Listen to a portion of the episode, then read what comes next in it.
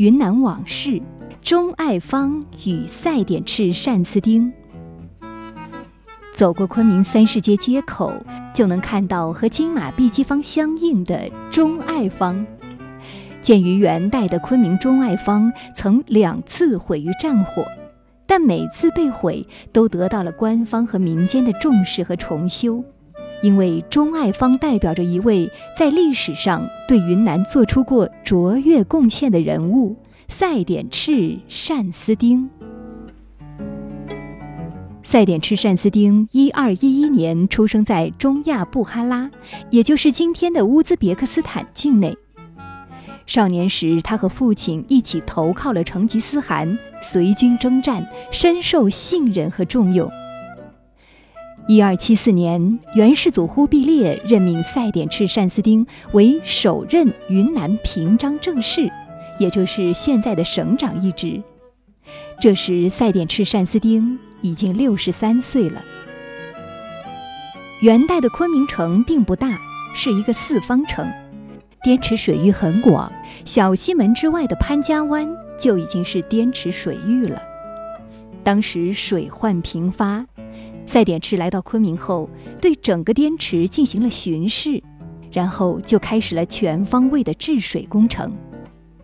在昆明的东北方向疏通河道，引少甸九十九泉入盘龙江；东边金马山下修建松华坝闸，开凿金枝河建水闸；又在滇池下游开凿宝象河、马料河等六条人工河。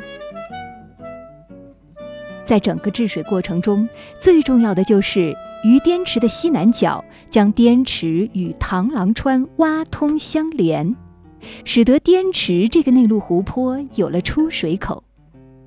螳螂川流入金沙江，最终汇入长江，这个地方也因此得名为海口。海口挖掘之后，滇池水位大幅下降。从小西门潘家湾一直退到了现在的大观楼附近。据资料记载，滇池水位下降，得良田上万亩。赛典赤对滇池水利的治理，使得昆明这座城市迅速发展起来。作为元代优秀的政治家，除了对滇池水患的治理外，赛典赤对原初社会生产的发展也起过重要作用。他把云南的行政体制同内地的行政体制统一起来，结束了云南从南诏到大理国五百年来封闭割据的局面。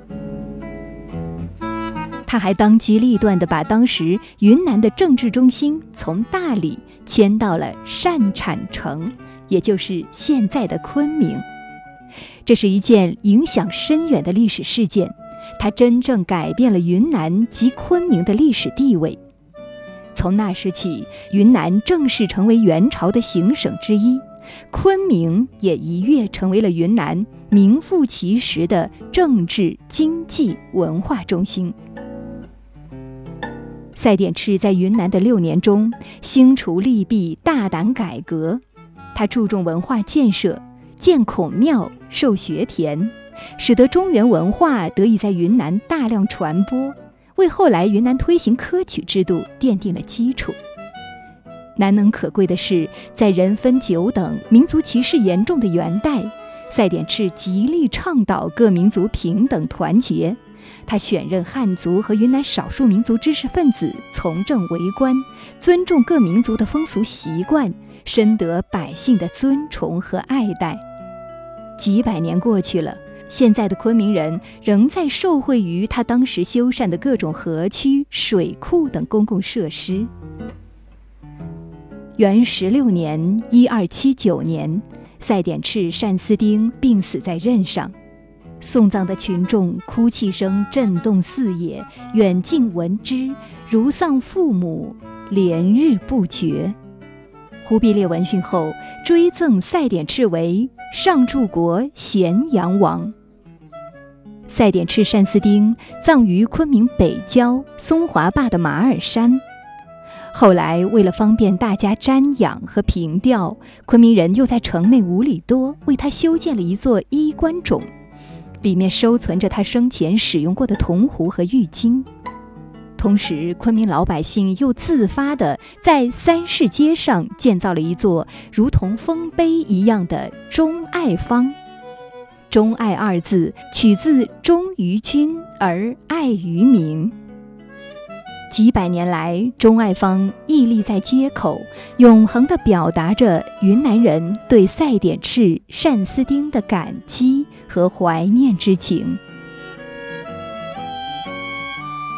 感谢收听本期《云南往事》，我是金潇，下期节目再会。